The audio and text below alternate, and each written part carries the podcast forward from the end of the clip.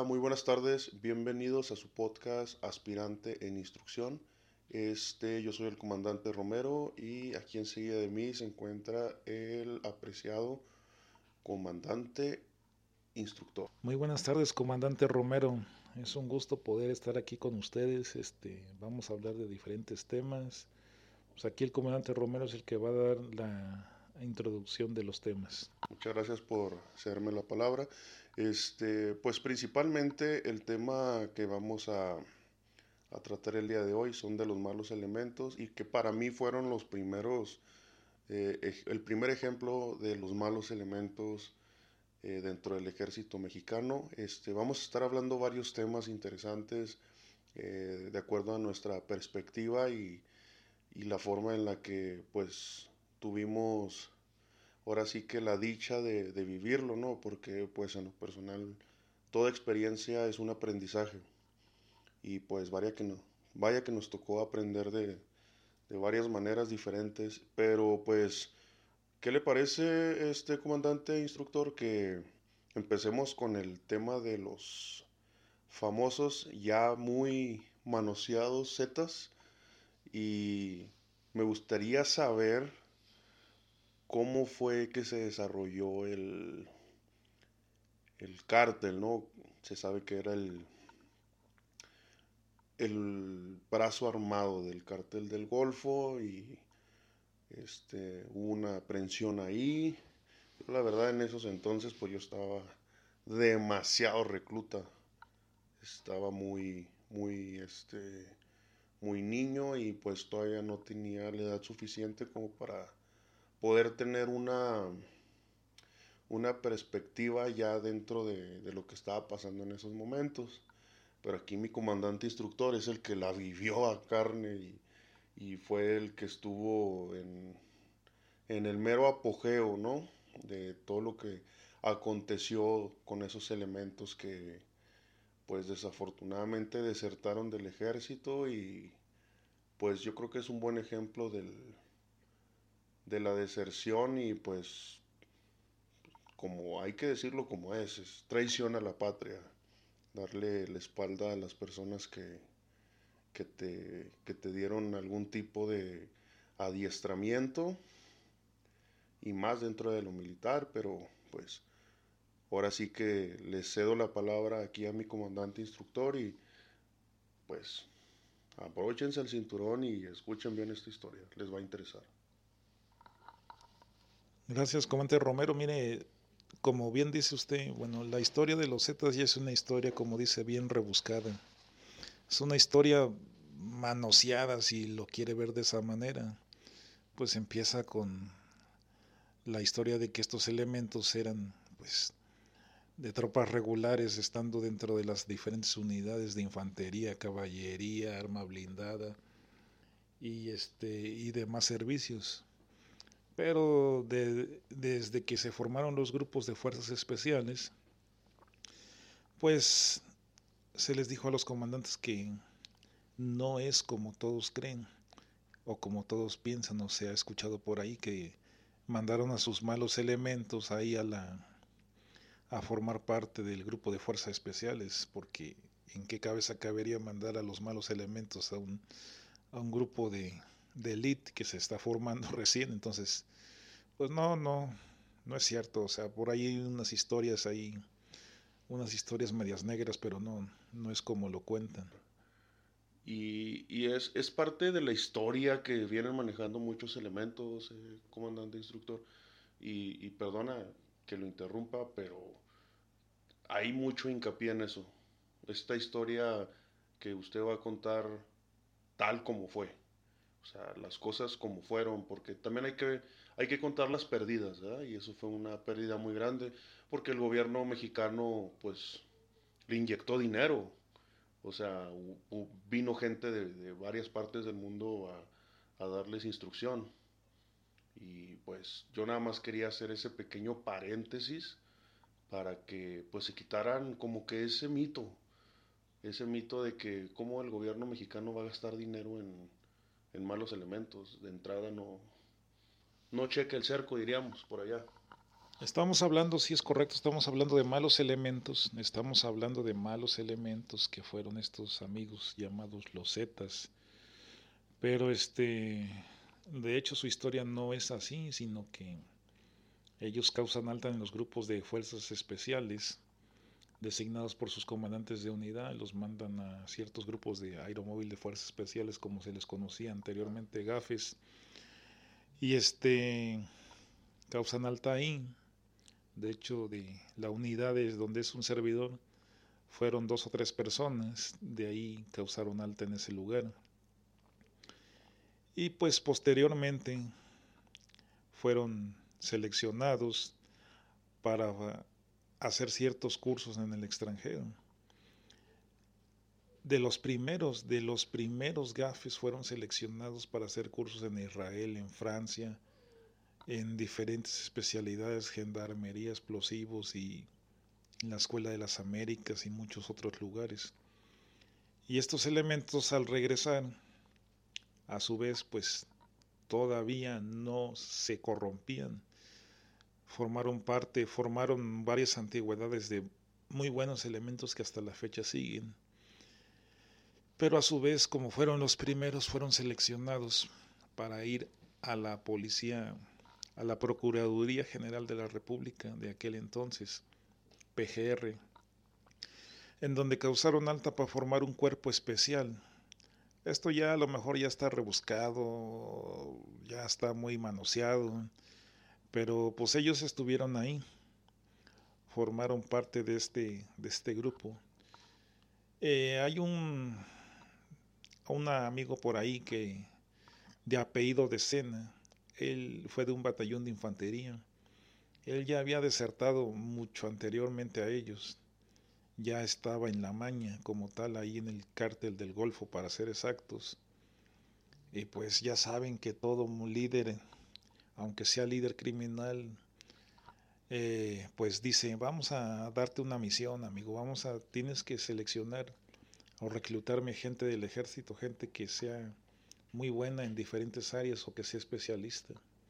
Y pues ya saben que el poder del dinero, y si no tienes bien puesta la camiseta, pues obvio que, que caes, ¿verdad? Entonces en este caso, ese amigo fue un reclutador como tal y se fue a las por ahí a la PGR con contactos civiles y contactó a estos amigos de los grupos de aeromóvil de fuerzas especiales que habían, habían sido designados para formar un grupo especial dentro de la PGR y pues se les captó, se les llegó al precio, se les captó a 22 personas para formar parte de la escolta personal de Ociel Cárdenas Guillén.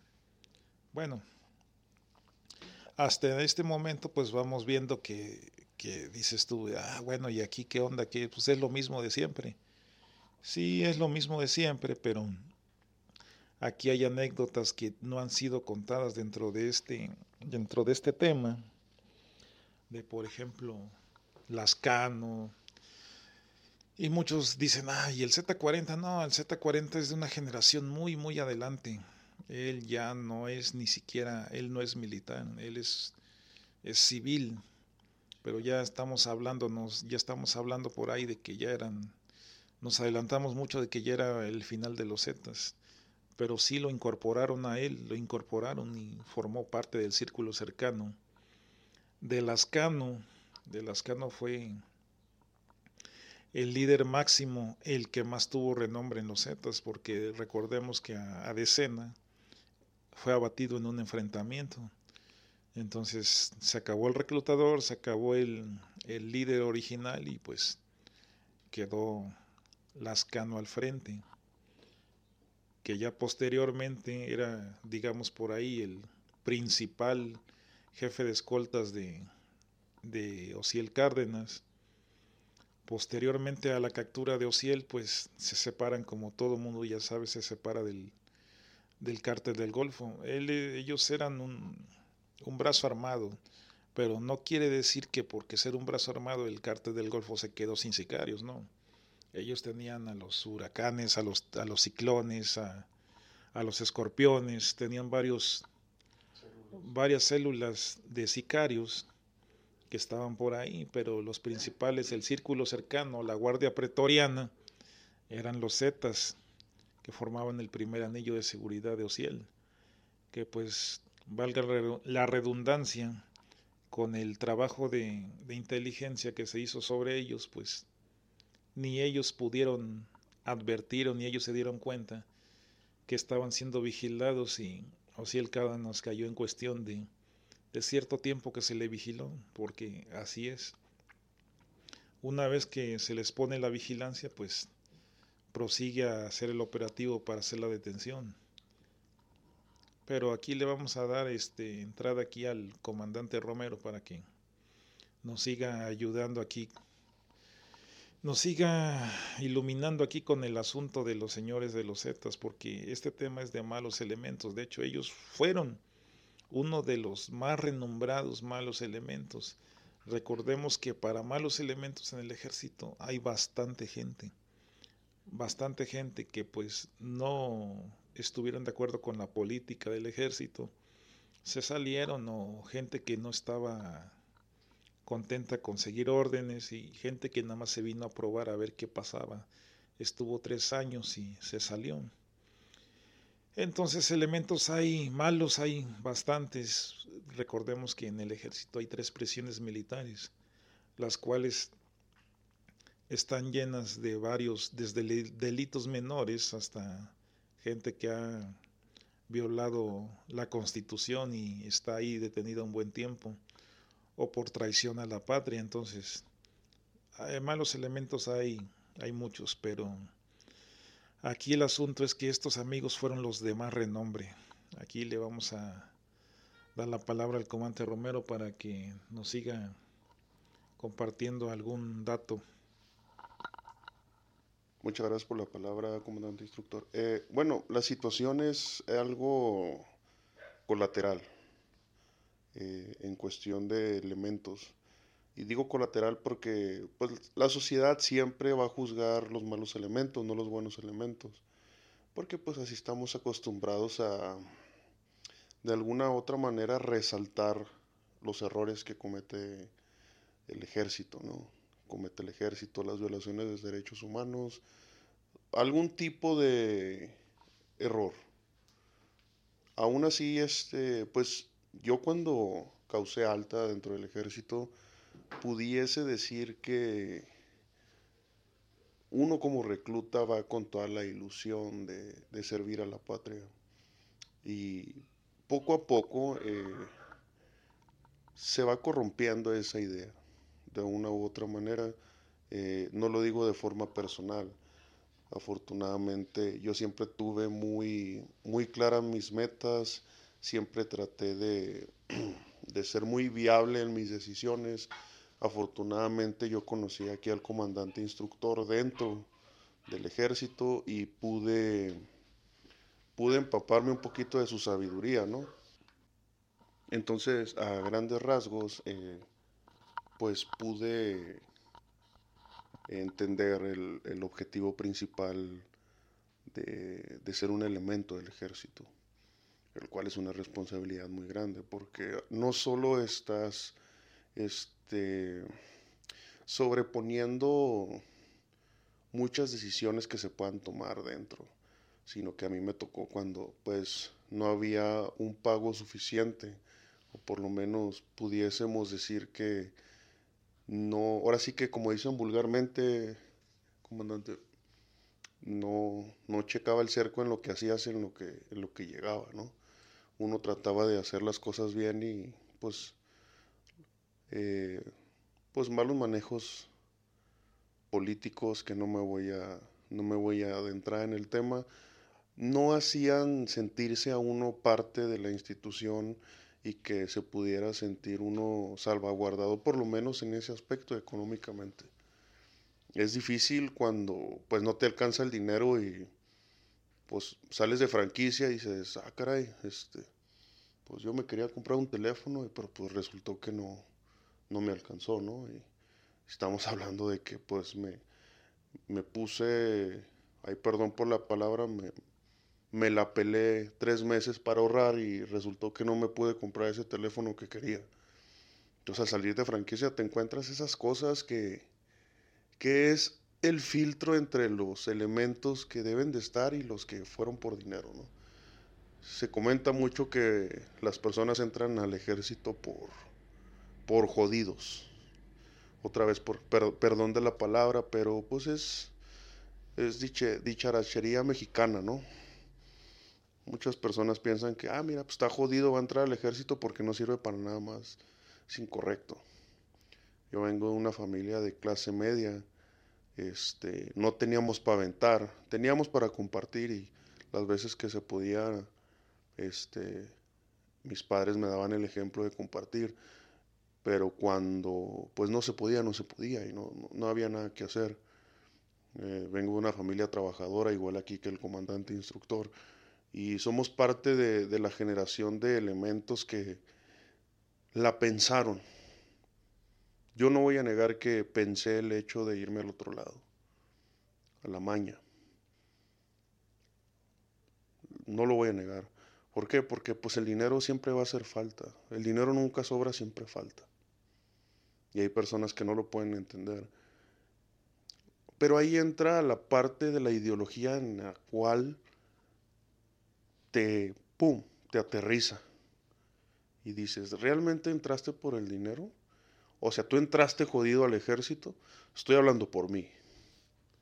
No quiero que nadie se ofenda. Estoy hablando por mí. Estoy contando mi historia y, y de verdad es cuando yo me devolvía a cuando presenté mi credencial electoral, en ese tiempo IFE, comandante ahorita INE y pues cause mi alta. Entonces, a grandes rasgos, hay mucha idiosincrasia en, la forma de preparación del militar. Entonces, ahorita lo que se está tocando, me, me, hago muy amplio en el tema porque, pues, yo conocí a compañeros que, que ya no están, que, que se fueron a la maña y fueron abatidos. Y es triste, es triste que yo no conocía su situación socioeconómica, pero yo creo que nada, más, nada vale más que tu vida y, y tu, y tu forma de, de, cómo desarrollaste tal, tal vida, ¿no? Yo puedo decir que no soy un, no soy un mexicano modelo, pero por lo menos tengo la dicha de que el plato de frijoles que está en mi mesa, yo lo compré. Yo lo compré, yo, yo, yo fui al supermercado con un dinero limpio, yo compré ese plato de frijoles.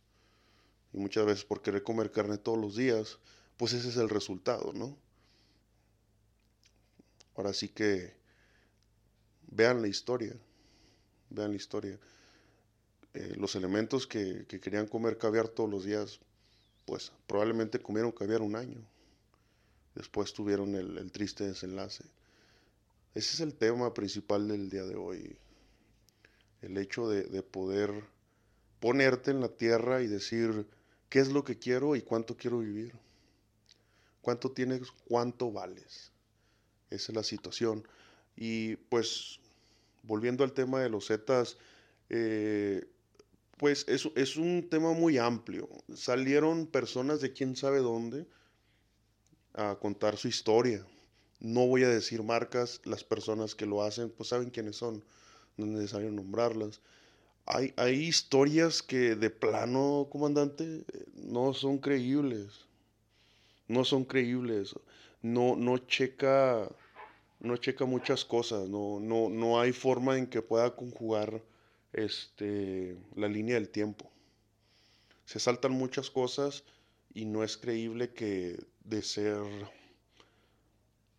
la persona más sádica del, brazo armado, la persona más sádica de los Zetas, este, te vuelvas este, predicador o budista o lo que sea. No hay forma, o sea, no, no, no, no hay forma de que después de haber sido tantas cosas, pueda seguir en este mundo. No, no, no es posible, no es creíble. No es creíble que, que hiciste lo que hiciste y puedas estar vivo. Y no lo digo directamente con las autoridades, lo digo con las personas que les causaste daño. Porque estamos hablando que se estaba peleando una plaza.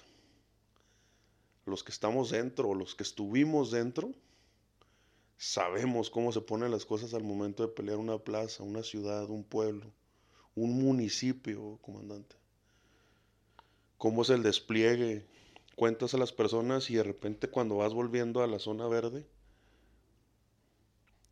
te das cuenta que, ah, cabrón, ¿dónde está el comandante tal? ¿Dónde está el comandante tal? No, pues no volvieron. Y, y ahí es cuando, cuando pues obviamente somos seres humanos, te, pega, te pega la tristeza. Te pega la tristeza porque estamos hablando de que un regimiento comparte muchas cosas, comparte la comida, comparte anécdotas, comparte historias de la ciudad natal de donde venimos, porque somos de, somos de todo el país, hay gente de todo el país, hay historias de todo tipo, de todo tipo. Hay, hay formas en las cuales yo, yo en lo personal, eh, yo siempre he sido muy carrillento con las formas de hablar. Aquí a, a mi comandante varias veces este, le, tiro, le tiro carro con, con el hecho de decir, ¿dónde se le chingó el acento? Son esas cosas que no vuelven. ¿Por qué? Porque el, el elemento ya no volvió y es nostálgico y es doloroso y es cuando te llena este la garganta de nudos el saber que ya no vas a volver a ver ese elemento de, Tlaxcala, de Veracruz, de Campeche, de Yucatán. Este, hay, muchas, hay muchas historias de héroes que, que no son contadas, muchas. ¿Por qué? porque no, no, no, habría este, un muro suficiente para, para poder escribir todos sus nombres. Personas que, las dieron de baja en, el cumplimiento de su deber, en contraste a los malos elementos, en contraste a lo que estamos hablando, en contraste a, a la situación que se vive el día de hoy que son, son situaciones desesperantes, son situaciones frustrantes, a mí el comandante nos frustraba mucho porque no podíamos tomar decisiones propias, porque obviamente teníamos que tener la disciplina, la disciplina de, tener que hacer las cosas con calma, pero créanme que en ese momento es muy difícil ser ser humano.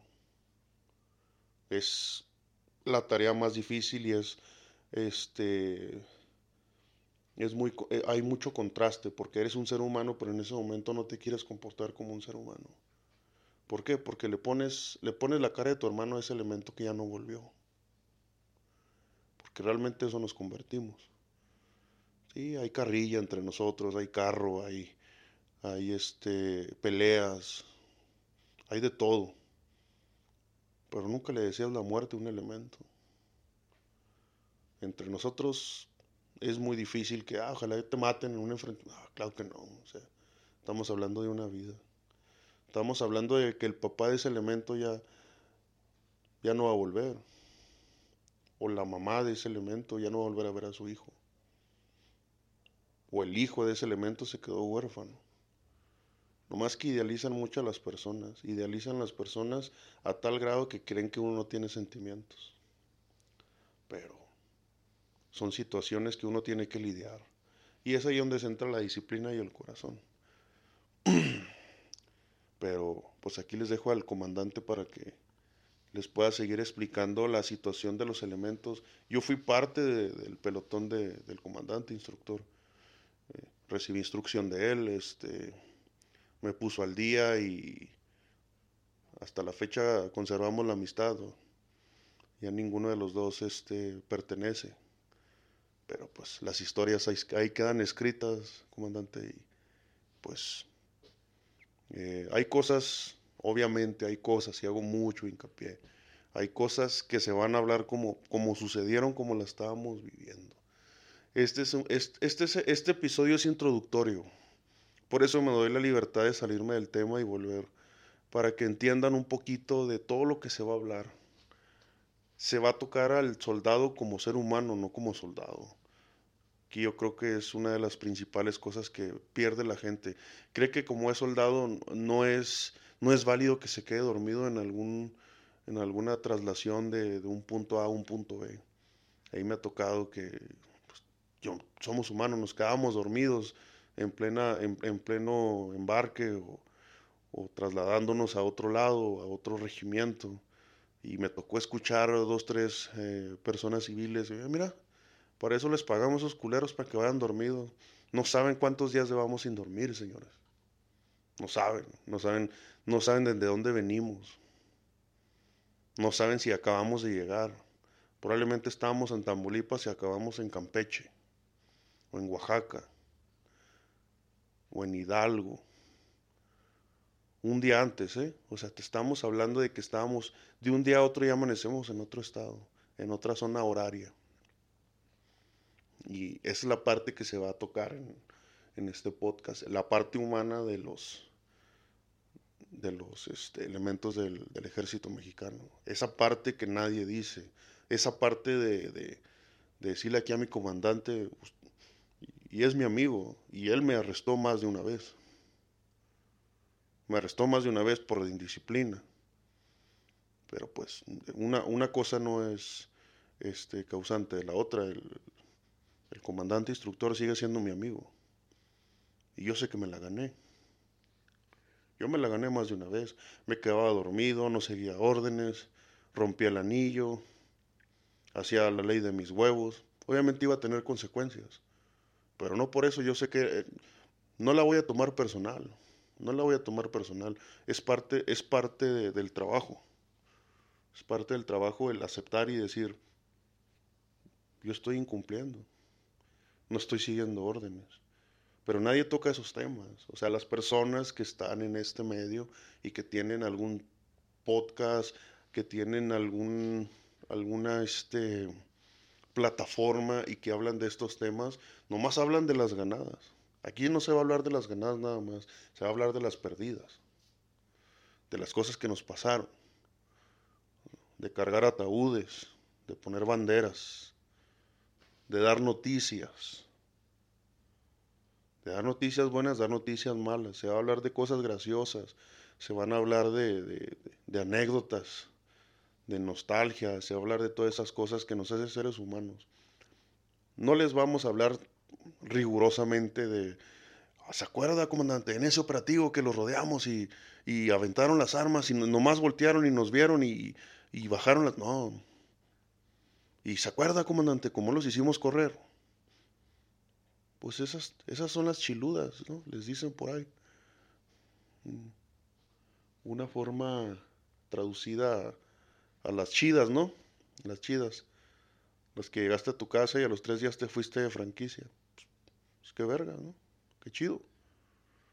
Sí, se van a hablar de esas, pero también se van a hablar de las culeras. De lo que es poner una bandera encima de un ataúd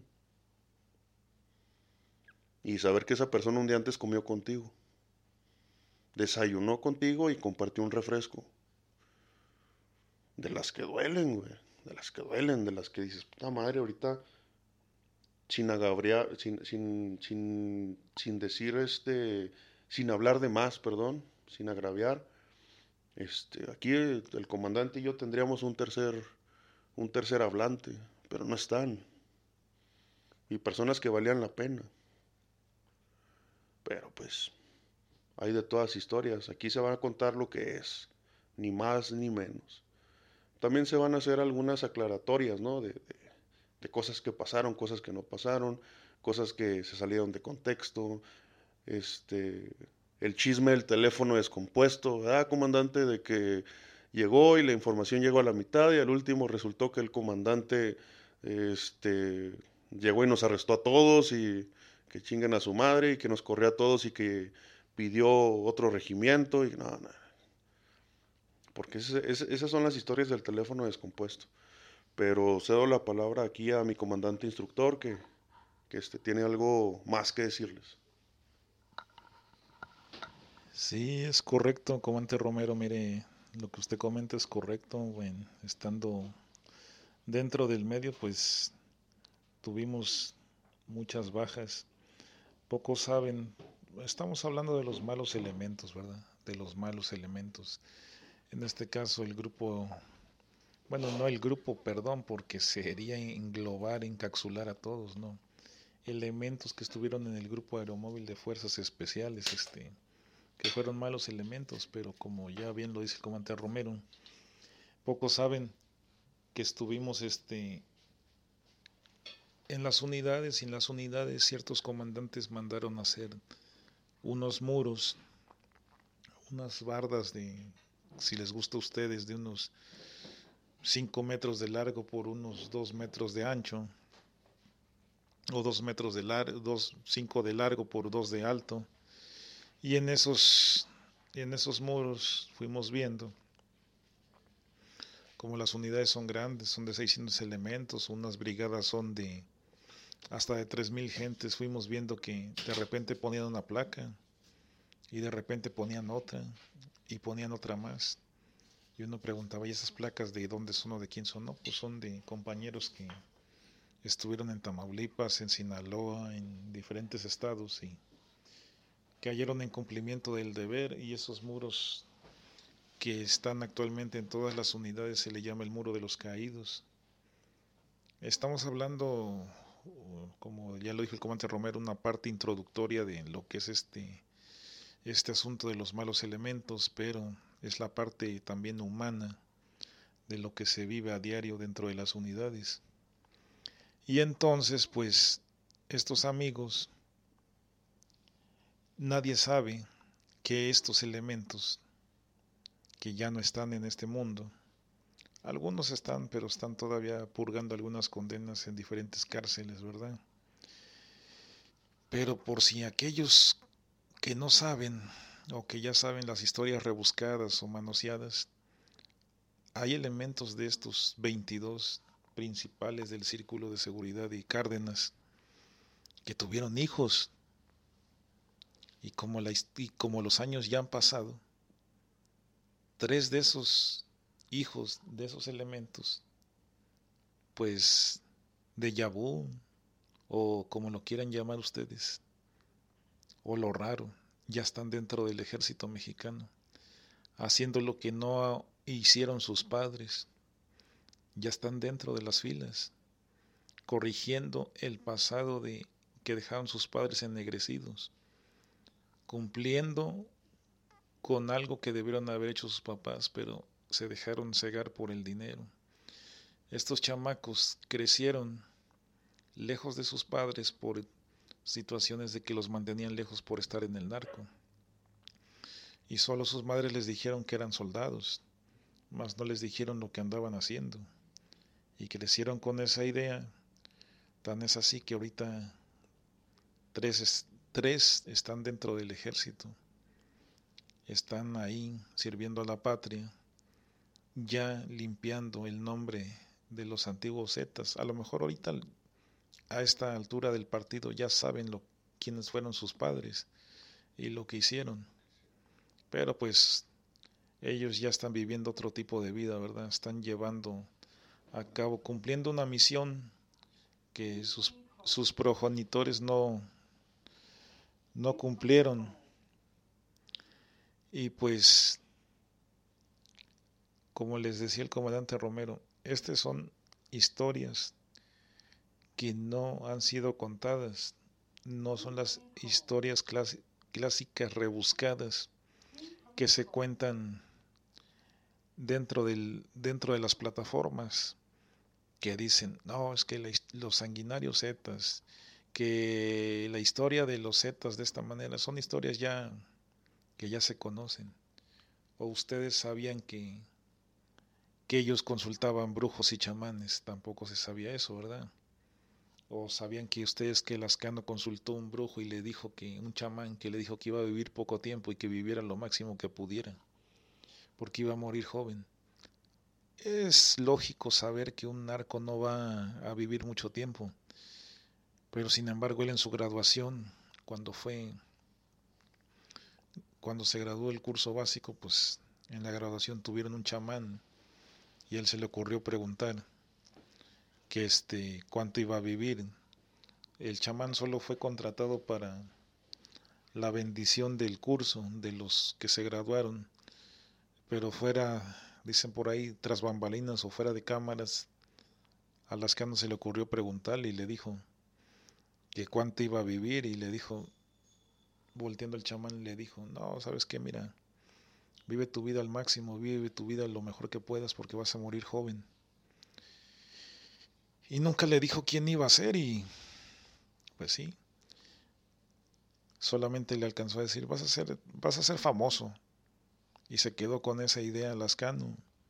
Y válgame que sí lo fue, sí fue famoso. Pero también se cumplió la otra parte donde murió joven. Murió joven, pues ya saben por ahí que asistió a un partido de, de béisbol y ya estaba siendo monitoreado y llegó la Marina y fue abatido en ese lugar. Bueno, hay muchas historias de, de estos amigos, como una cuando llegó uno de los Zetas, cuando ya se separaron del cártel del Golfo. Uno de ellos fue designado al, al estado de Veracruz y pues al tomar la cierta población de Veracruz, pues captó a la policía municipal y le habló al comandante y en ese tiempo pues le dijo, ¿sabes qué? Pues vas a trabajar para mí. Y pues a lo que el comandante de la municipal en ese tiempo ellos no sabían nada, le dijo, no, ¿sabes qué? Pues, ¿Cómo voy a trabajar para ti? No, pues es que te vamos a dar un dinero. Y en ese tiempo no había tanta gente vendida como ahorita. Y pues le dijo, la dio la negativa de que no. Era más difícil, tratar de corromper a alguien. Sí, sí, sí, es correcto. Era difícil tratar de corromper a la gente. Pero este, pues tenía varios oficiales y uno de esos, uno de sus primeros oficiales que tenía fue un amigo mío, que en ese tiempo ya la gente que tenía en, ese, en esa población pues fue y le quemó la casa y mató a sus hijas y lo mató a él con su señora ahí, le quemó la casa. Y ahí fue donde empezó a sonar el cártel de los Zetas en el estado de Veracruz. Pero eso ya es un, adelanto, un poquito adelante de lo que empezaron a hacer ellos.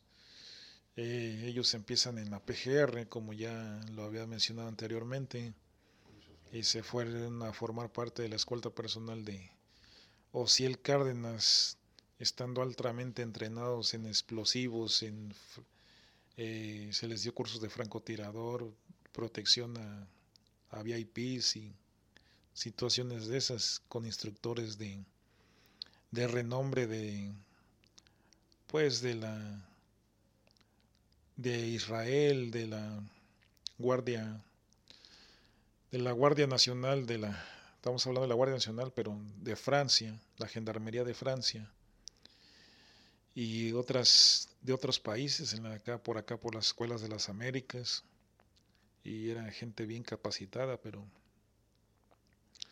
no pero esta gente perdió el rumbo, perdió totalmente el rumbo y pues no supo este no supo que ellos habían entrado al ejército para cumplir con una, un ideal que tenían ellos.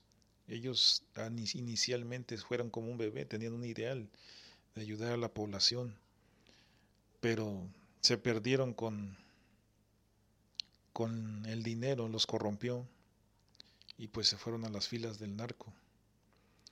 Pero como les decía el comandante Romero, estamos contando historias humanas de estos amigos, como la que ya les comenté de que pocos saben de estos amigos que actualmente tres de los hijos de estos amigos están dentro, dentro de las filas y pocos dirán, ah, eso no es cierto. No lo saben porque ya pasaron los años, ya los originales no están. De hecho, hasta los sucesores de por ahí de ellos ya ya, ya se fueron también, ya pasaron a mejor vida. Ahorita están un grupo que se llama la Tropa del Infierno, pero son netamente civiles.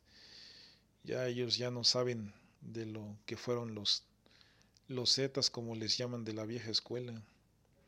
Y tampoco ya ignoran de las familias que ya ni siquiera están en esos estados.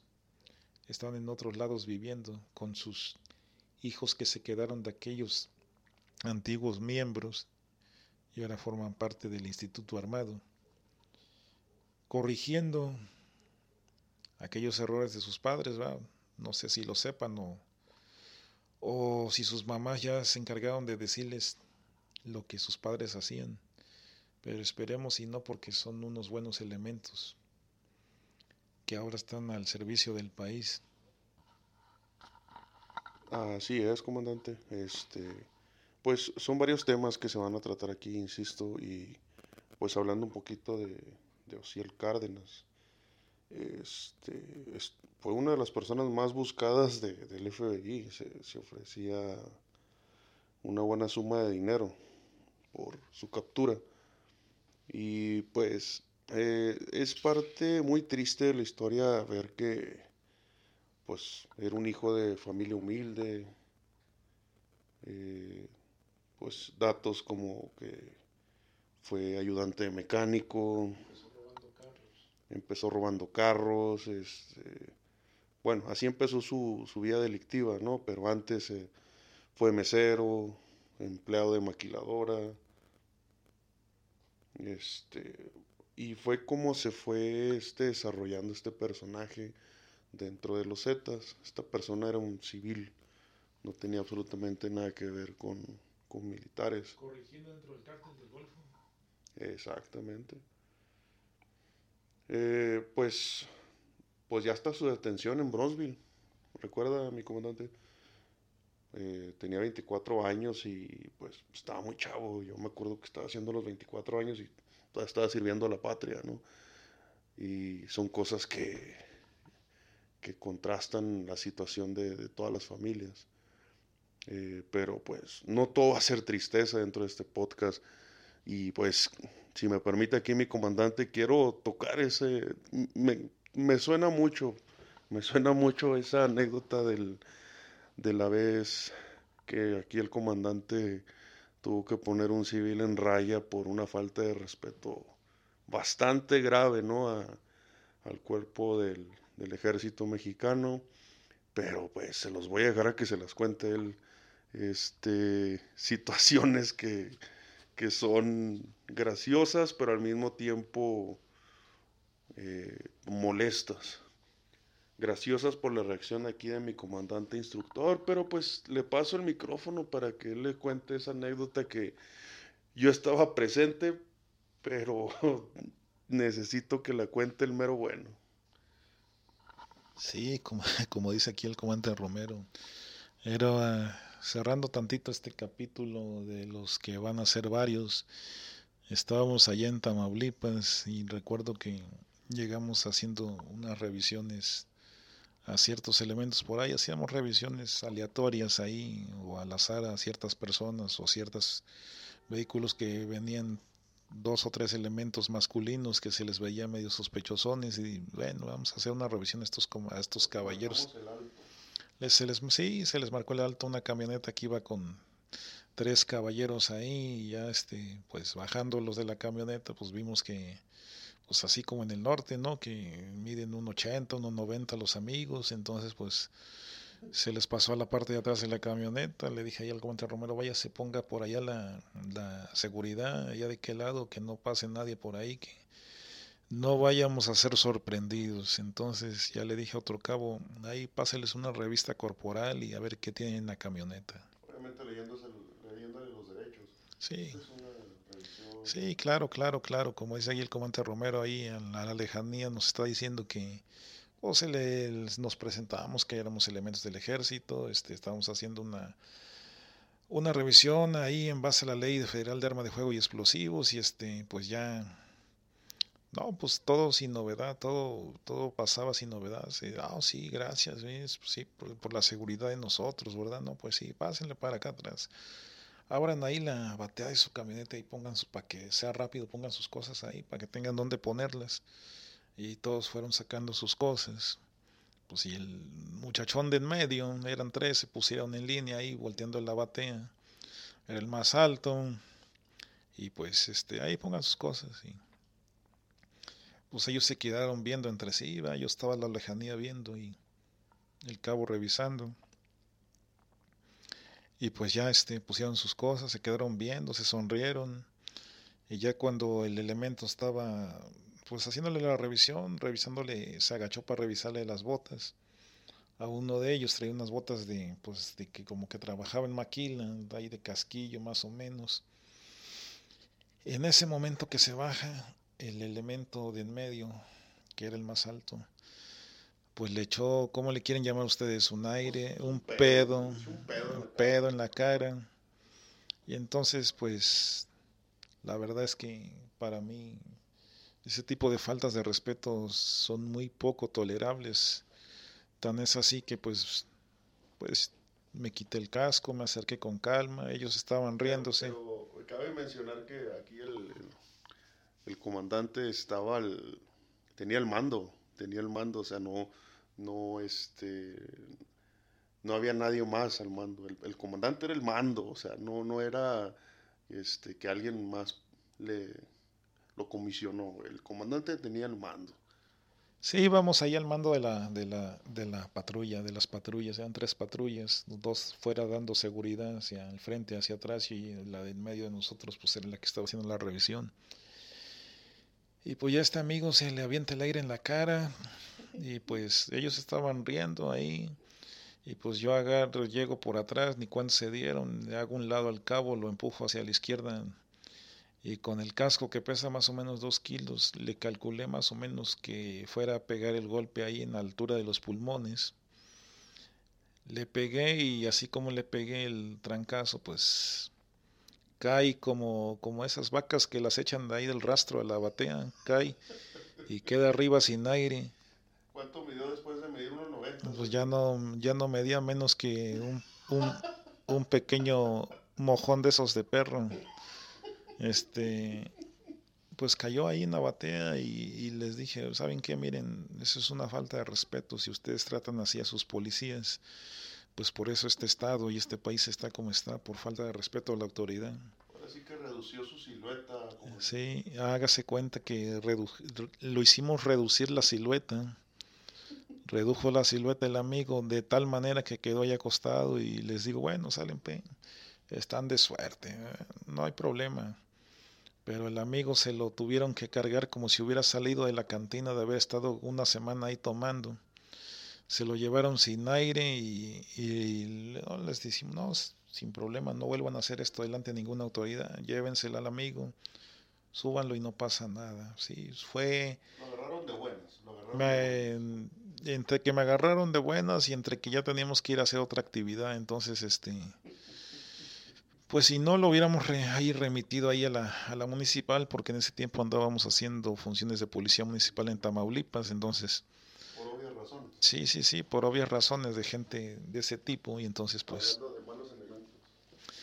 Y pues sí, se le bueno, les, se les hubiera remitido, pero tomamos la decisión de que se fueran, se fueran. Y pues ya este ya platicándoles el cabo, platicándole ahí, pues ya estábamos ahí jugando ahí, riéndonos de que lo habían bautizado con un pedote en la cara y al cabo ahí, ya ahí entre cabos no se le acababan, estaban echando carreta, que le echaron un aire y de qué, de qué olor era y de qué... Y, que le habían preguntado que qué había comido, pero, pero a mí sí, mientras le, pues a ver si no le causamos algún daño al amigo, pero se lo merecía para que no faltara el respeto a la autoridad y menos a una autoridad federal comisionada para hacer una función de policía municipal que no tenía que estar haciendo en ese lugar. No, efectivamente, comandante, hay, hay cosas que la gente no sabe, o sea, hay, hay, cosas que, que, de plano ignoran. Eh, eh, pues la policía municipal en Tamaulipas pues fue rebasada, vamos a decirlo así, fue de rebasada eh, y otra pues fue comprada, o sea, literal. Fue comprada y lo estaban haciendo sus funciones, estaban haciendo de la vista gorda. Entonces se suspendieron algunas garantías individuales en parte del Estado y la policía municipal pues, digamos que se tomó unas vacaciones. Se tomó unas vacaciones y algunos como que conocieron al mago Magui, ¿verdad? Los desapareció. Y pues tuvimos que hacer esas funciones de, policía municipal, ¿no? Que pues no eran nuestras funciones, ¿no? Obviamente. Había situaciones en las cuales pues teníamos que dar lo mejor que teníamos. Y pues el Estado, el Estado y el presidente en turno consideró que no había nadie mejor que el ejército para poder, para poder darle seguridad a, esa parte de la población y así salvaguardar la vida de, de, las personas, ¿no? Y que pudieran tener un poquito de tranquilidad. Y pues esa era la anécdota graciosa. Yo, todavía me, me, mofo un poco, no del cabo, sino de la situación, ¿no? Porque fue una situación totalmente irresponsable de, del civil. En, ese momento era, era noche. Este, es que es, es lógica básica. Eran las 11 de la noche, ¿no, comandante? Estábamos cansados, este, estaba, estaba este, el calor como el calor que hace en Tamaulipas, ¿no? Sabroso. Calor norteño, dice, ¿no? Yo ya estaba un poquito acostumbrado, ¿no? Yo soy la parte norte del país y pues estoy un poquito acostumbrado, ¿no? Y hay, hay personas que vienen del, del sur, ¿no? Como mi comandante no es meramente norteño, ¿no? Él viene de la parte fresca, de la parte sabrosa del país, ¿no? Que es un calorcito agradable. Y pues uno pues ya, ya sabe cómo, cómo malabareársela. Pues sumado todo eso, este, este, este ciudadano tiene la osadía de, de aventarle un, un, pedo en la cara, las cosas como son. Le aventó un pedo en la cara al cabo y el cabo pues no supo cómo reaccionar porque fuera de, de situación pues volteó a ver a, aquí al comandante que era el que estaba en que estaba al mando no y dijo pues qué, qué hago o sea cómo reacciono entonces el comandante reaccionó como un ser humano cualquiera no y pues ahí le dio su manoterapia su cascoterapia no para hacer eh, para ser más, más efectivos en, la terminología. Y pues esa es la, esa es la, la chiluda, ¿no? Esa es la chiluda que nos tocó contar el día de hoy. Ya habrá más, hay muchas más interesantes. Hay unas, hay unas que no son tan, tan felices, no tienen un final feliz. Hay unas que sí las tienen y, y esta es la parte graciosa del podcast que esperemos que les pueda gustar y, y que también va dirigido a esos elementos que ahorita están prestando servicio, que tienen todo nuestro respeto, si están haciendo las cosas como debe de ser, sabemos, sabemos la situación que están pasando, ya estuvimos ahí, no nos tienen que contar absolutamente nada. Y les mandamos nuestro apoyo y nuestra solidaridad a todas las personas, todos los mexicanos que estamos, que estamos o que estuvimos prestando servicio. Este, no están solos, hermanos, este, desde acá les mandamos un fuerte abrazo y de antemano esperemos que la situación mejore para todos. Y pues, sin más, este, yo soy el comandante Romero, eh, un servidor. Voy a estar acompañándolos el tiempo que dure este podcast. Esperemos que dure un poco más. No estamos este, atados a ninguna forma de, de pago, nosotros lo hacemos meramente porque pues nos nació y ya estaba este proyecto en, en pláticas y queríamos este contarles a ustedes algunas verdades que es necesario que las sepan y otras que es necesario que dejen de creer esa mentira. Y pues sin más, yo soy el comandante Romero, otra vez me despido. Y aquí está el comandante instructor que tiene algunas palabras para ustedes de despedida. Bueno, pues como dice el comandante Romero, esperemos estemos en sintonía en este, en este mismo formato. Dentro de muy poco tiempo seguiremos contando nuevas anécdotas y chiludas y cuestiones graciosas, no tan graciosas y historias que fueron pasando durante toda una vida dentro del medio.